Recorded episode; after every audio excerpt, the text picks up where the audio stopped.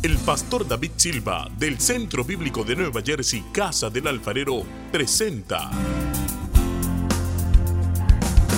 desde la sede principal en Morristown, Nueva Jersey, su programa Vida Abundante, un mensaje de restauración, transformación y edificación. Y ahora con nosotros nuestro pastor David Silva. Y al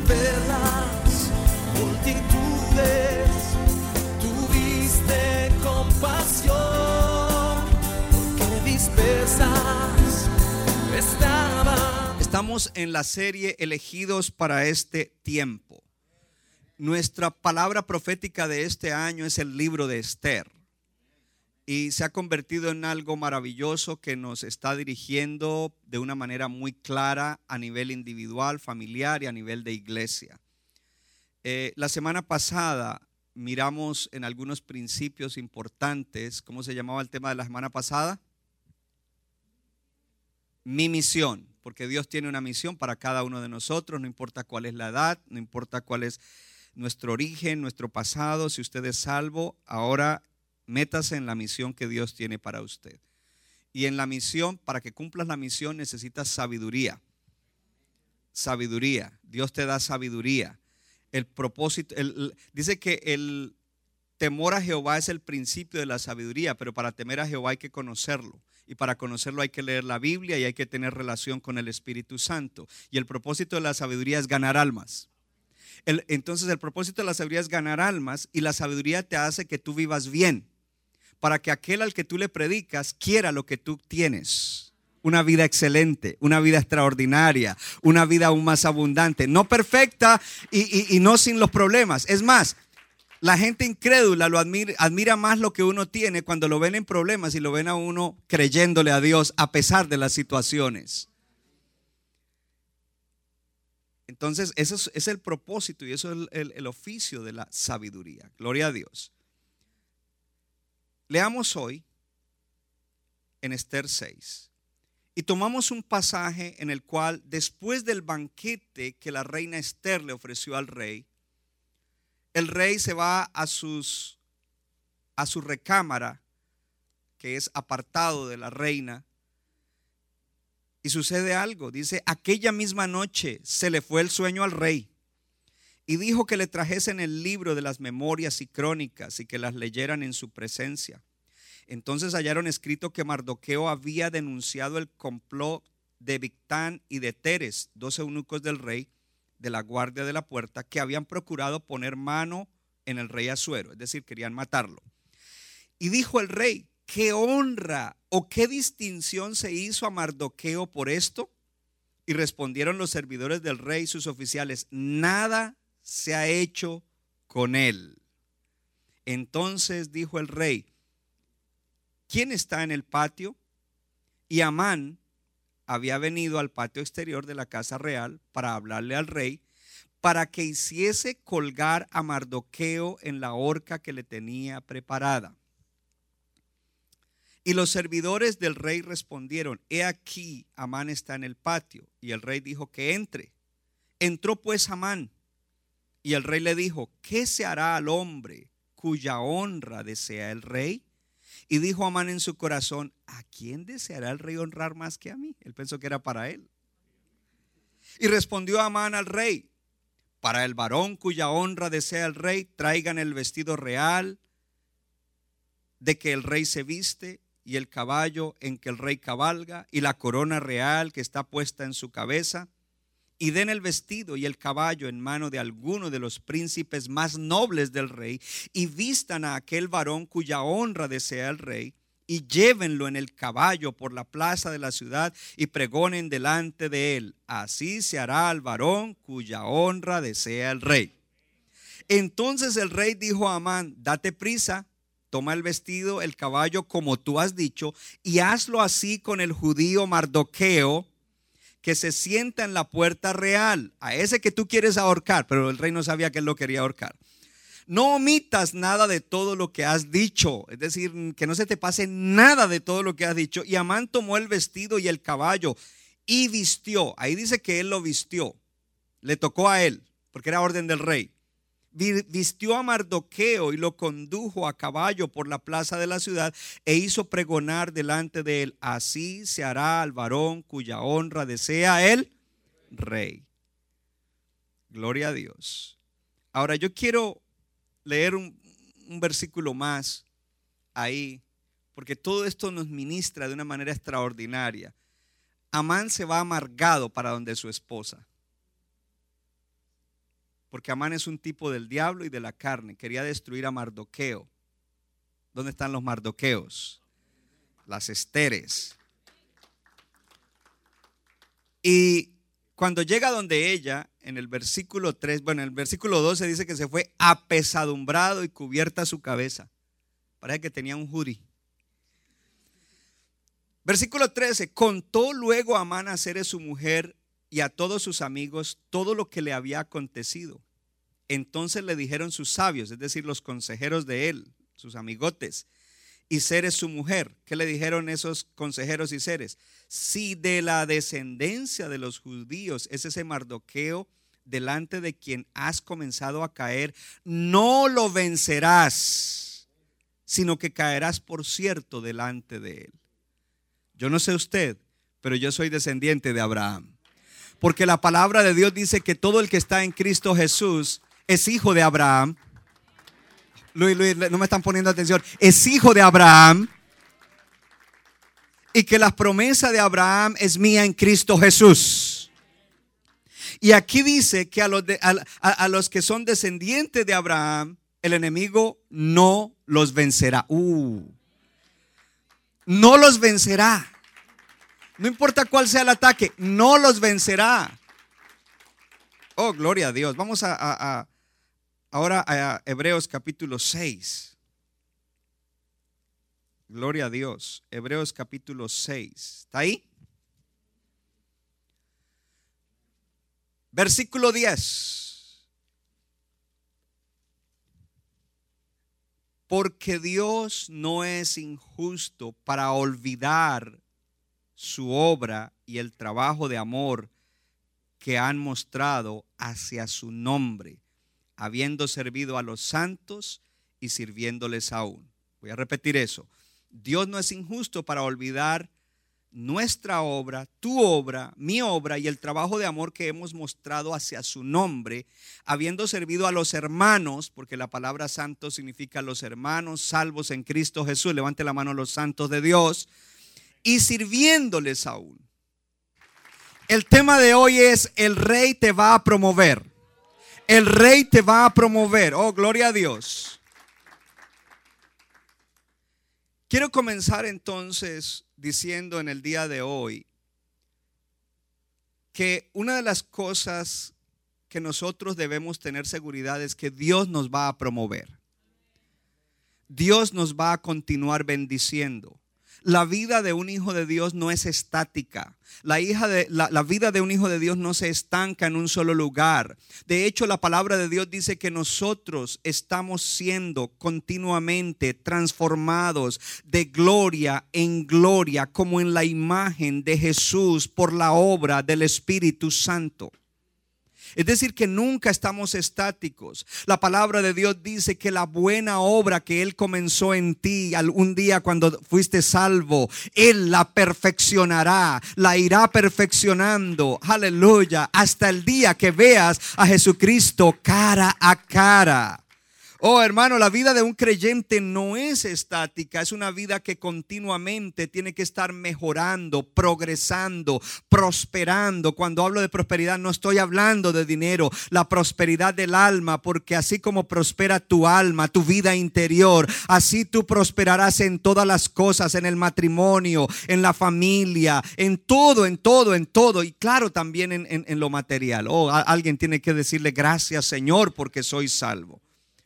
Y vemos entonces en el libro de Esther asuntos interesantes que son principios que nos llevan a nosotros. Bueno, Esther era una campesina que no era de la familia real, que no era de realeza ni de gente importante. Y sin embargo, como Dios tiene un plan para ella y en ese plan ella la promueve, Él la promueve, Dios la promueve a que ella llegue a ser reina. Y siendo reina, pues entonces tiene mucho poder, tiene mucha autoridad y hasta dinero.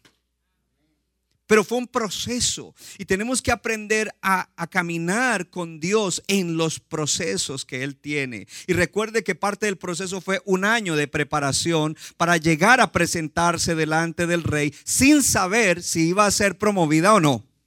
Y ella fue paciente en el proceso, seis meses de, de, baños de mirra, de amargura, y seis meses de perfumes y aceites de fragancia dulce. Y después de eso la decisión de este es el día que me toca ir a presentarme delante del rey y, y, e ir y presentarse sin saber qué iba a suceder. Pero a través de toda su preparación, no solamente ella se preparó físicamente, ella se preparó espiritualmente. Y, y lo que uno puede ver en el libro de Esther es que Esther no iba por el reino, ni por el dinero, ni la posición. Ella iba por el corazón del rey. Gloria a Dios. Oh, pastor, ¿y eso en qué me dice a mí? Eso, diga conmigo, Jesucristo es mi rey. Y yo no voy a buscarlo. Diga, no vine a buscarlo hoy por lo que Él me puede dar, sino por el corazón, por quién es Él. Yo vine a adorarlo, a bendecirlo, a exaltarlo. Oh, hermano, eh, es maravilloso esto. Después de eso, entonces viene el complot. Se levanta Amán contra el pueblo de Dios. Y ahora entonces su mentor, Mardoqueo, le envía noticia y le dice, Esther, tú tienes que ir delante del rey y, e interceder y abogar por nosotros, porque esto es lo que nos va a acontecer si no lo haces.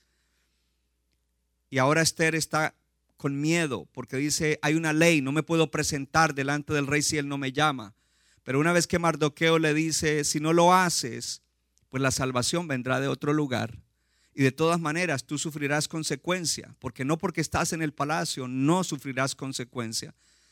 Y aún tu descendencia sufrirá consecuencia, porque el Señor te ha elegido para un tiempo como este. Y eso levanta a Esther. Y Esther inmediatamente va y se presenta delante del rey. Y se presenta delante del rey. ¿Y el rey qué hace? Le extiende el cetro en el capítulo 5, gracia y favor, y la recibe. Le dice, está bien, ¿qué quieres, Esther? ¿A qué has venido? ¿Cuál es tu petición? Pide lo que quieras y hasta la mitad del reino te puedo dar. No te puedo dar 51% del reino porque entonces yo quedaría por debajo. Pero te doy hasta el 50% del reino. Uy, qué maravilloso eso. Y ahora vemos algo, que Esther está caminando en, esa dimensión. Y Esther podría haberle dicho, sí, rey, yo, yo, no quiero el reino, yo no quiero riqueza, yo no quiero el 50% del reino, salva a mi pueblo, pero ella no lo hace. Eh, usted está aquí, usted está aquí. Ella no hace eso inmediatamente. Dice, no, eh, ven a un banquete mañana y trae a Amán. Y al otro día llega y vuelve el rey y le pregunta lo mismo. ¿Cuál es tu petición? Y hasta la mitad del reino te será dado. Rey, quiero decirte algo y pedirte algo, que mañana vengas a otro banquete. Pero si en el primero le hubiera podido decir, ok, aquí estamos, mire, esto es lo que está pasando, estamos siendo eh, perseguidos, nos van a aniquilar, nos van a matar a mí y a mi pueblo, yo soy judía, y el rey iba a decir, ¿y quién lo es? Ah, bueno, Amán, ahí lo tienes al lado. Pero ella no, ella esperó. Diga conmigo, esperó. Diga fuerte, esperó. Mire esto. Espera, espera, espera. Dice, que venga mañana a otro banquete más. Y llega entonces este segundo banquete. Y de igual manera el rey vuelve a preguntar. Ahora, entre el primero y el segundo banquete, al rey se le fue el sueño. Y fue allí donde él pidió que se le trajeran las crónicas de gente que había hecho cosas buenas y aparece Mardoqueo que le había salvado la vida en el capítulo 2. El primer punto del día de hoy es, se lo voy a decir en inglés porque me gusta, eh, una de las razones por las cuales me gusta el inglés es porque cosas que expresamos en español con tres palabras se expresan en inglés con una sola palabra. La palabra timing Diga conmigo timing. Y la palabra timing significa elección del momento. Elegir el momento.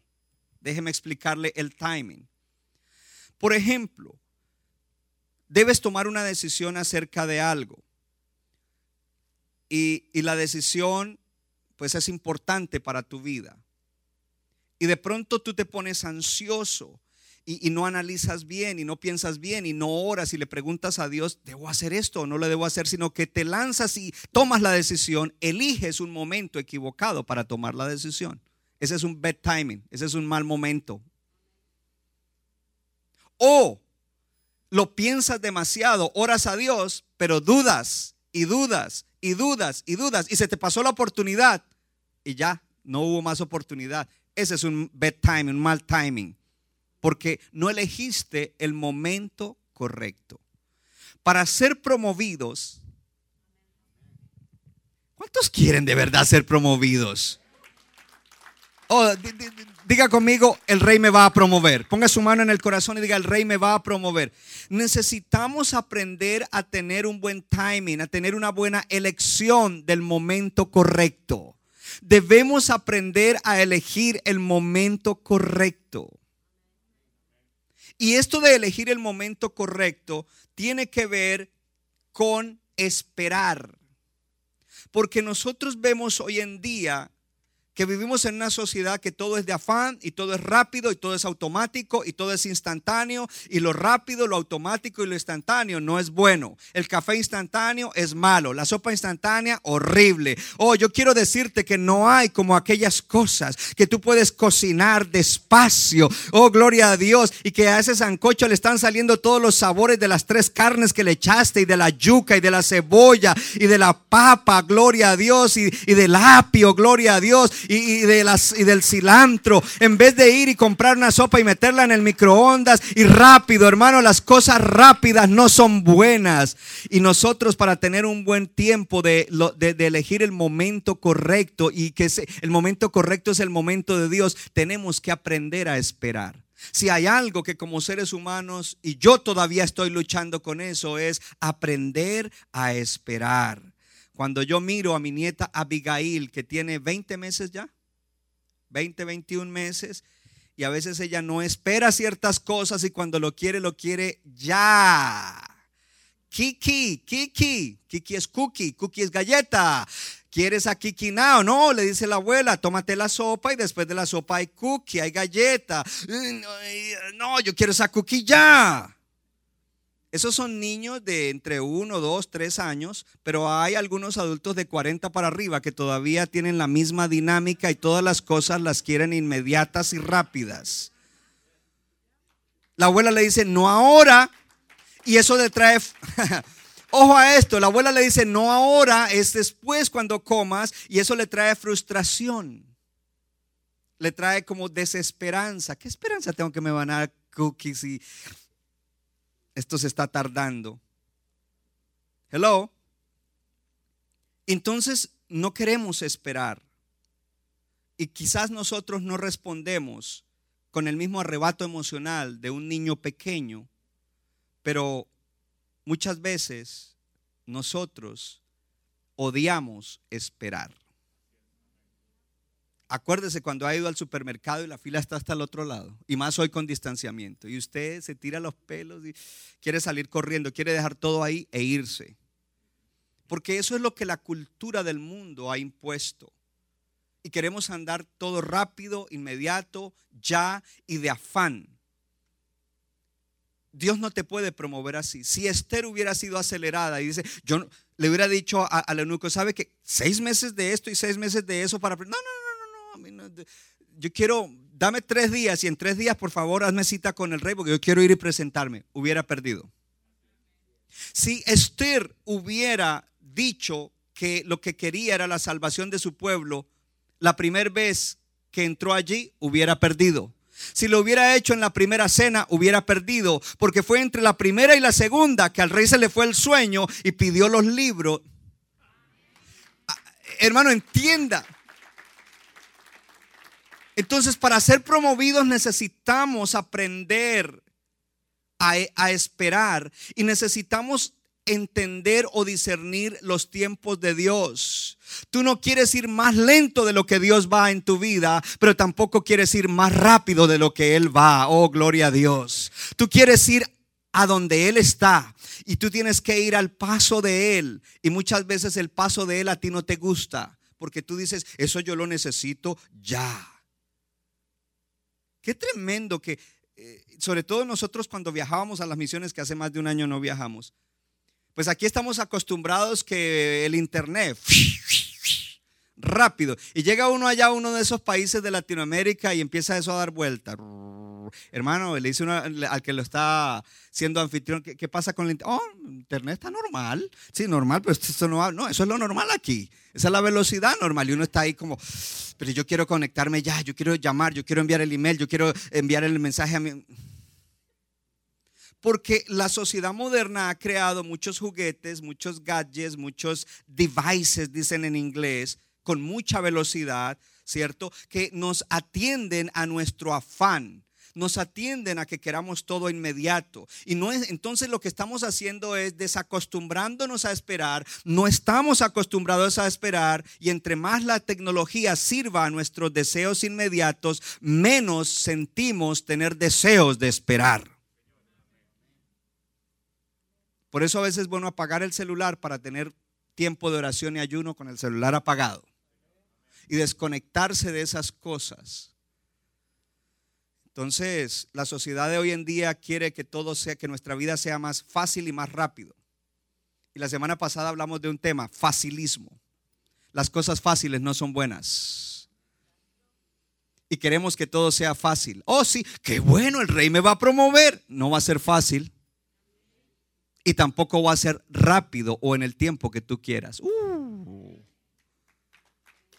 Gloria a Dios.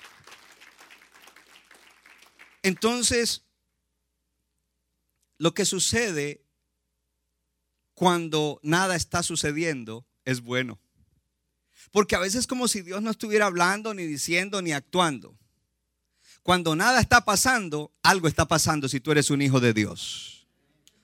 O si nada está pasando, algo bueno está pasando si tú eres un hijo de Dios. Porque Dios usa nuestra espera para cambiarnos. Dios usa nuestra espera para transformarnos. Dios usa nuestra espera para formar carácter. Dios usa nuestra espera, gloria a Dios, para que nosotros seamos mejores y nos parezcamos más a Jesucristo, su Hijo. Cuando vemos la caída de Adán y Eva, ese fue el problema de ellos. Ellos se dejaron creer del enemigo, que Dios no, no, tenía un interés bueno hacia ellos y ellos actuaron y se fueron adelante de Dios sin esperar a Dios, sin consultar a Dios. Hello. Para hacer lo que a ellos les parecía, se volvieron ellos mismos sus propios dioses. Cuando Dios te diga que espera, espera. Cuando Dios te diga que espera, espera. Y cuando Dios te diga adelante, da el paso y sigue adelante. ¿Sabe cómo se llama eso? Fe. Porque se nos llena la boca, fe es la certeza de lo que esperamos. ¿De lo que qué? Se pasamos por alto eso. La, la convicción de lo que no se ve, lo quiero ahora. Y a algunos les gusta el inglés, right now. Y Dios dice, pero ¿acaso no me acabas de decir que fe es la certeza de lo que estás esperando? Pero no estás esperando, estás desesperado, lo quieres ya, no te lo puedo dar ya, no estás listo para eso. Si te lo doy ya, te arruino tu vida, si te lo doy ya, arruino tu propósito. Entonces nuestra tendencia es de tratar de presionar a Dios y si Dios no nos responde, lo dejamos a un lado. Bueno, entonces yo lo voy a hacer a mi manera. Y no lo decimos así, pero muchas veces actuamos independientemente de Dios. No estamos contando con Dios. Pastor, cuénteme de usted. Yo lucho con eso, pero mucho. Porque el problema no es decir, oh, ya no lo tengo. El problema es reconocer, lo tengo y tengo que luchar con él. Lo bueno es que estoy luchando con eso. Lo bueno es que busco la palabra, busco a Dios, paro, respiro. Señor. Cuando, cuando actuamos así nos metemos en problemas, traemos dolor a nuestra vida y a nuestros semejantes. ¿Y de qué sirve que nos ganemos el mundo ahora si nosotros perdemos la intimidad de nuestra alma con Dios. Puedes obtener, porque inclusive muchos se lanzan y, vea, lo obtuve, no tuve que esperar y tengo eso.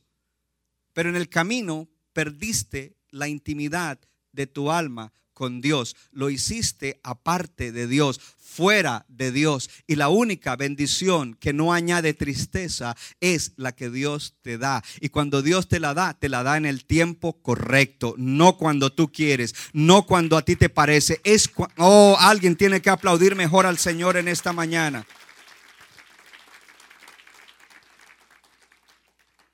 Aprende a escuchar a Dios cuando te dice, espera. No te va a gustar que Él diga, wait, espera. Te vas a sentir incómodo.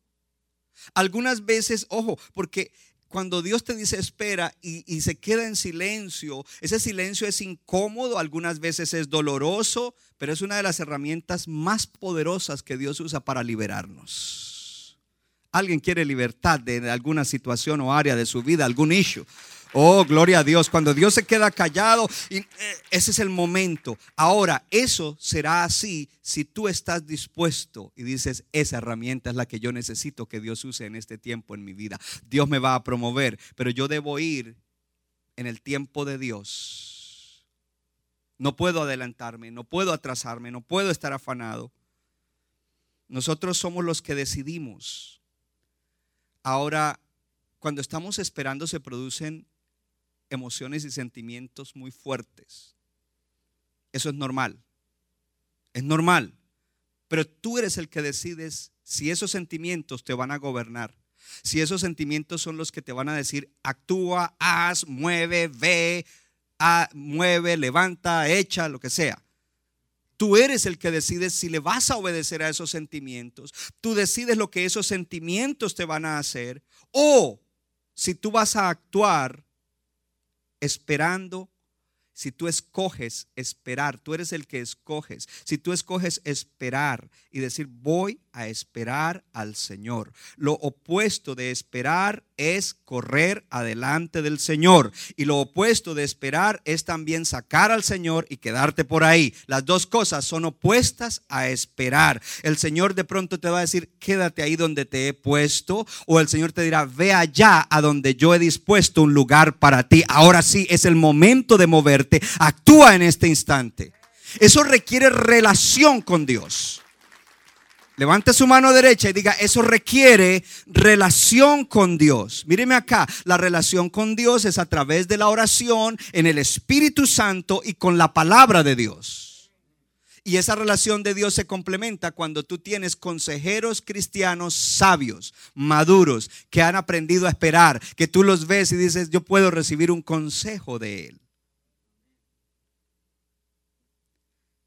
Quiero cerrar este primer punto con esto dos cosas principales que debes pedirle a Dios que obre en tu vida, que te ayude a desarrollar en tu vida para aprender a esperar, son la humildad y la confianza.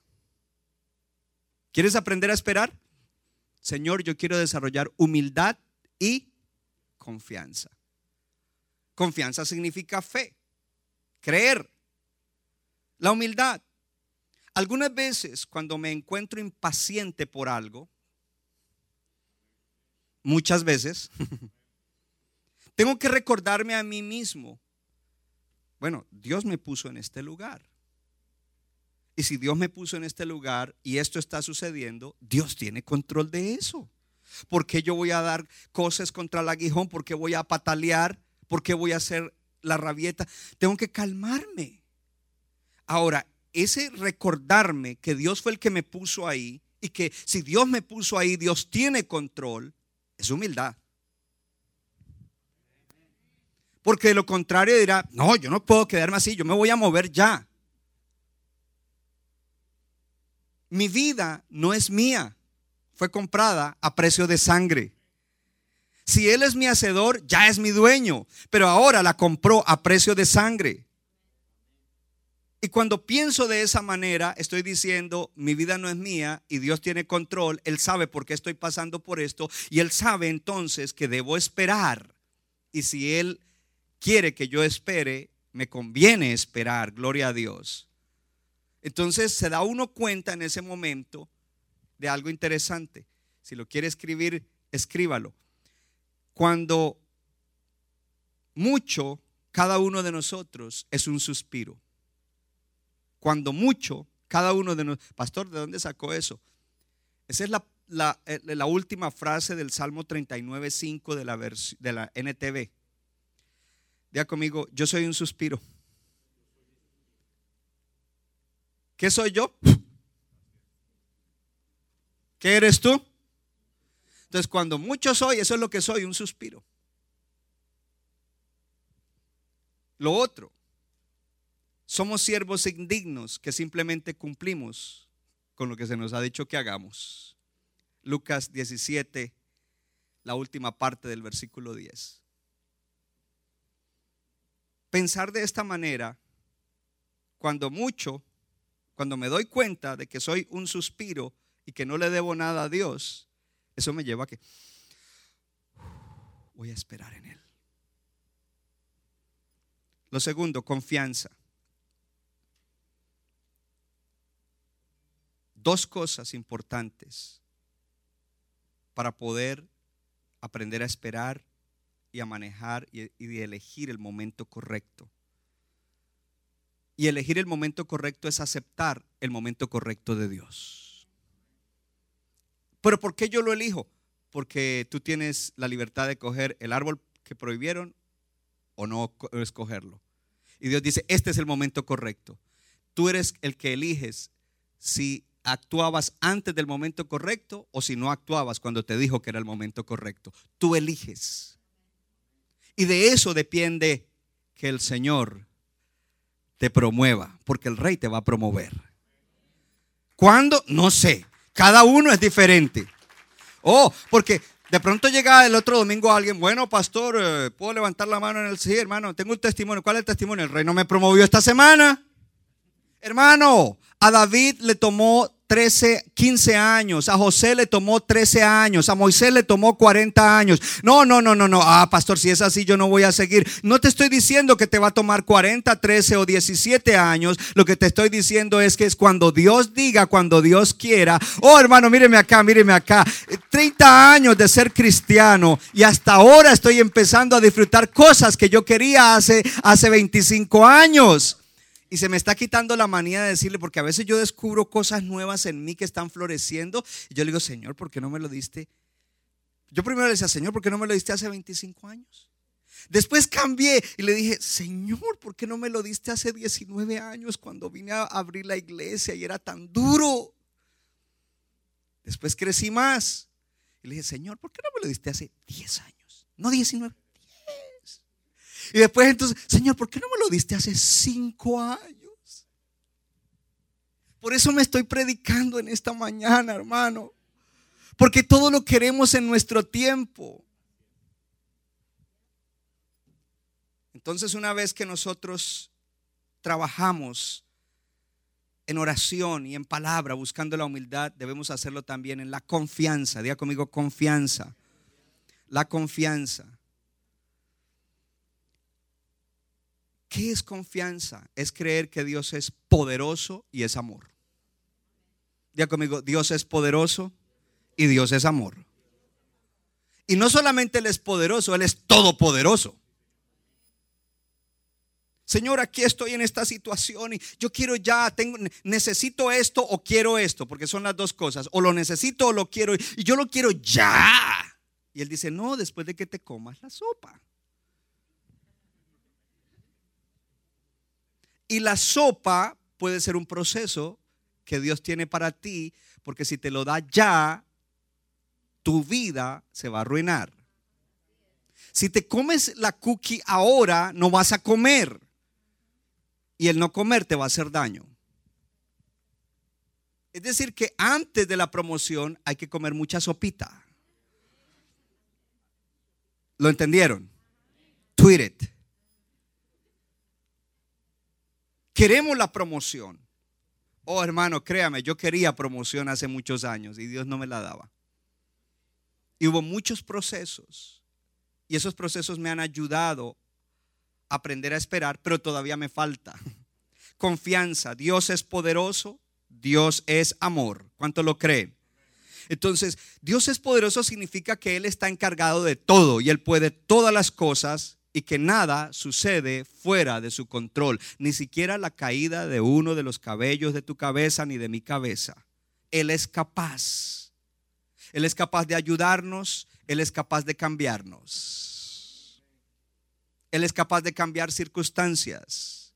Mucha de nuestra ansiedad esperando es porque nos olvidamos que Dios es poderoso para hacer que abunde toda gracia. Dios es poderoso para hacer que abunde toda gracia. Dios es poderoso para hacer que abunde. ¿Qué cosa? Toda gracia para con nosotros. Y creer que Dios es amor significa que yo creo que Dios cuida de mí y que por eso no me da lo que quiero cuando lo quiero. Él tiene cuidado de mí y no solamente Él me cuida, pero detrás de su cuidado hay un propósito. Y detrás del tiempo que debo esperar hay un propósito.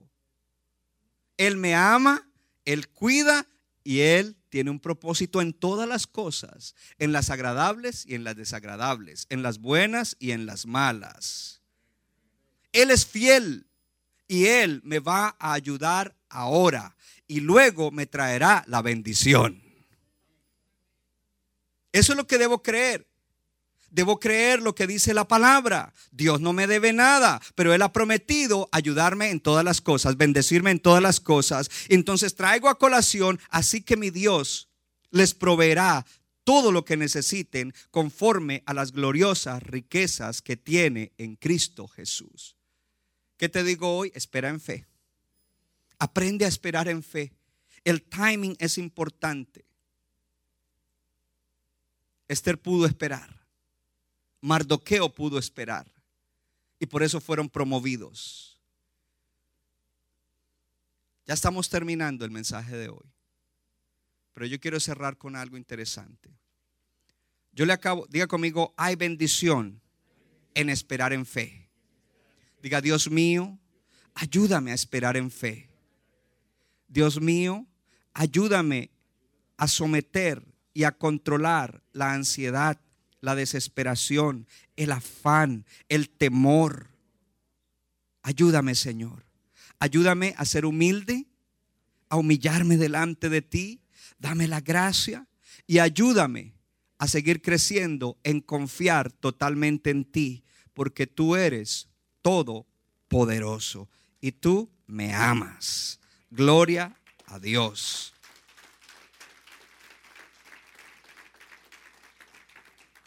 En el día de hoy vamos a entregar hojas de pacto Irán. Quizás sacamos, ¿tú los hiciste unidos o separados los videos? Están unidos. ¿Cuánto dura? Diez minutos. Entonces no lo podemos sacar hoy, lo sacamos la otra semana. Está bien. No importa, porque esto se va a manejar por dos o tres semanas. Nosotros tenemos, voy a hablar ahora de un aspecto, y ese aspecto va ligado con... Yo no terminé el mensaje de hoy, porque el mensaje de hoy también tiene un segundo punto, pero yo quiero ya dejarles ir y es Hebreos 6, 10.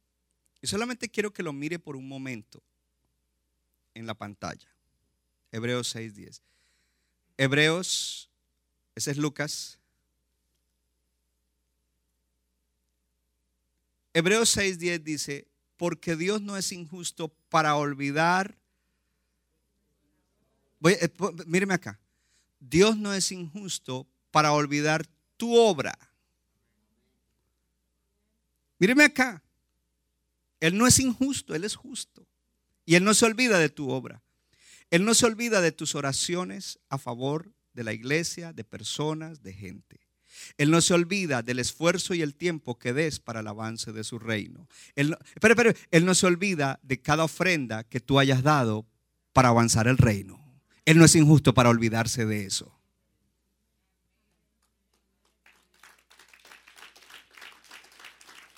Pero ¿qué sucede? Pastor, yo he servido yo he, y yo he dado. Y mire, tengo esta situación. Espera. Porque Dios no es injusto para olvidarse de lo que tú hayas hecho o dado. Si usted estuvo en el ayuno de, de, líderes cuando vino el pastor Josué, él dio su primicia allá en Freeport y pasó un año y no pasó nada. Dice el otro. De, hecho, me sorprendió en el testimonio porque dijo, di esa primicia. ¿Y saben qué pasó ese año? Todos, nada. Seguí igual, en la misma situación. Fue hasta el otro año que se abrieron las puertas y comenzó a desatarse la bendición. Pero imagínense que él se hubiera desesperado y hubiera dado la espalda a Dios y hubiera dicho, ¿sabe qué? Yo no creo en eso y hubiera apostatado de su fe. No solo, o sea, no estoy hablando que él se iba a ir de Cristo, pero quizás de decir, yo no creo entonces en eso. Uh, Dios se olvida de lo que uno hace, Dios se olvida de lo que uno da. Dios no es injusto para olvidarse de lo que tú haces, del trabajo de amor que has mostrado hacia su nombre. Míreme acá, y eso es importante, porque Él no está diciendo que lo importante es lo que tú has hecho, Él está diciendo lo importante es que lo que tú has hecho, lo que tú has dado, lo has dado por amor de mi nombre. Eso es lo importante. Entonces, Él no se olvida de ese trabajo, de ese esfuerzo, de ese sacrificio que has hecho, mostrando amor hacia su nombre. Y con eso tú has servido gente y todavía sigues sirviéndoles. Tú has servido gente que ni conoces. En New Jersey fuera de New Jersey. Y tú sigues sirviendo gente que conoces dentro de la iglesia con lo que tú haces. Y sirviendo gente que está afuera y que están siendo alcanzados. Y de eso se trata el pacto Irán. Porque el pacto Irán hace que nosotros digamos, wow, yo voy a hacer este compromiso. Y es por amor a Dios, por amor a la iglesia, es por responsabilidad de lo que Dios nos ha confiado, porque Dios nos confió este edificio, nos confió el edificio de, de Dover. Y necesitamos que nos confíe otros en otras ciudades. Porque en esos edificios suceden cosas importantes en la vida de gente, cosas que marcan su eternidad, sus generaciones. Hello. Suceden cosas importantes en adultos, jóvenes, niños, en un tiempo como este. Por lo tanto, yo voy a ser fiel. Y entonces, en el, en el caso de Irán, es que Irán, eso se los leyeron en las casas de esperanza. Irán era un hombre que amaba a David y le había dicho, le había prometido a David, David, cuando tú construyas el templo, yo te voy a dar madera, esto, lo que necesites. Pero cuando Dios dijo, David, tú no me vas a edificar templo, lo va a hacer tu hijo. David muere, ahora sube Salomón, Irán cuando se da cuenta que Salomón va a construir el templo, le dice, qué bueno que lo vas a hacer, porque yo le había prometido a tu papá David que yo iba a ayudar con la construcción del templo, con lo que fuera necesario. Y una de las cosas que Irán hace es que se hace socio del rey Salomón. Hasta tanto que Salomón, por tanta ayuda, le dice, te voy a dar 20 ciudades. Y él fue y las miró y dijo, ¿qué son 20 ciudades comparado con ser socio del rey? Es mejor ser socio del rey que tener 20 ciudades. Entonces aquí viene, viene, algo extraordinario, porque tú no te estás asociando con un rey humano. Tú estás diciendo, Señor Jesús, yo estoy comprometido con tu obra. Yo te amo a ti y amo la iglesia. Levante la mano a la iglesia. La iglesia aquí, la iglesia donde quiera que estamos, en New Jersey y en otros lugares. Y sé que esto es importante y yo, yo me asocio contigo para contribuir. Y entonces tú lo haces con esa motivación de mostrar amor hacia su nombre. Y sabes que Dios no se queda con nada, porque dice que los negocios que había entre Irán y Salomón prosperaban. flotas de barcos, comercio, cosas. Oh, yo, yo te garantizo que en tu vida va a haber bendición en todas las siete áreas de tu vida. Quizás alguno de los testimonios va a decir, bueno, yo comencé a dar y a dar cada año el pacto Irán y no fue inmediato, pero a largo plazo yo he visto la bendición. Y de pronto alguien se vuelve cínico y dice, pero yo llevo cinco años y, y nada ha pasado. Entonces llévate el CD de hoy, porque es en el timing de Dios, es en el momento de Dios, es en el momento que Dios elija y Dios está probando tu fe. Dios está probando tu fe. Dios está probando tu fe. Y Dios está probando que tú no lo hiciste simplemente por la bendición que venía, sino porque has mostrado amor hacia su nombre. Y Dios te ha estado refinando. Y si, y si comenzaste a hacerlo por interés y no por amor a su nombre, quiero decirte que en el camino tú lo has seguido haciendo y Dios te ha estado refinando. Y Dios está diciendo, cuando comenzaste, no comenzaste con la motivación correcta, pero ahora a través de los años has cambiado y veo que tu corazón ha sido transformado. Entonces ya estás cerca de ser promovido. Ponte de pie. Levanta tus manos. Gracias, gracias, gracias. Es una palabra corta. ¿Cómo nos hablas? ¿Con qué claridad? Tu espíritu, Señor, ha quitado todo embotamiento, aturdimiento y, se ha propuesto traernos la palabra de una manera tan clara, Señor, para que no nos perdamos, para que no nos extraviemos, para que no nos atrasemos ni nos adelantemos. Eso es valioso. Y yo sé que a cada uno tú le vas a dar su promoción en tu tiempo.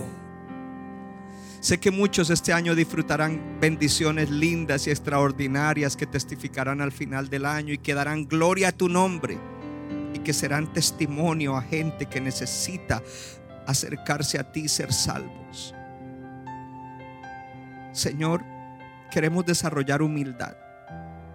Saber que tú eres el Dios todopoderoso que tú eres el Dios que tienes control de todo.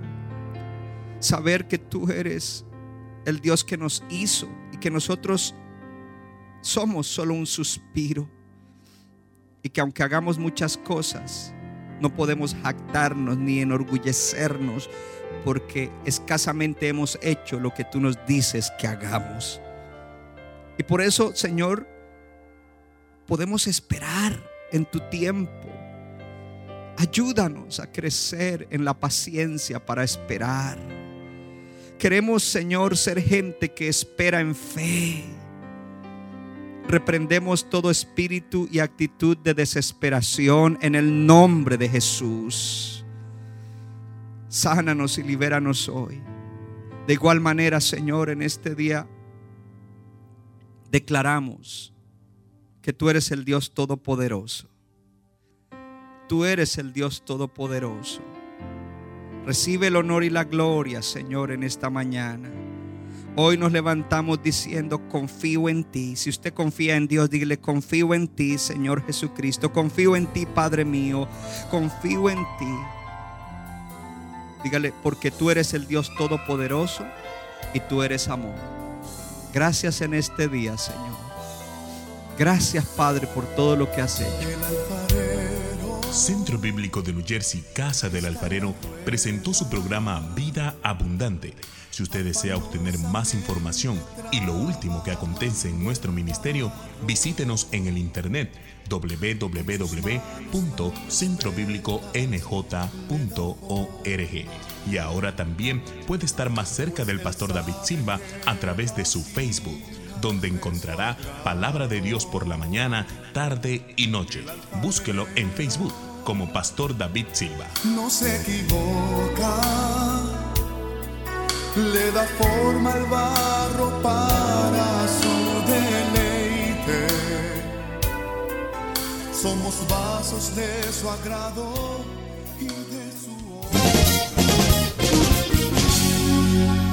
Nuestra iglesia está localizada en la 63 de la Abbott Avenue en Morristown, Nueva Jersey. Miércoles 7 y 30 de la noche, domingo 8 y 30 y 11 de la mañana.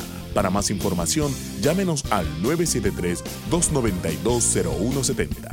973-292-0170.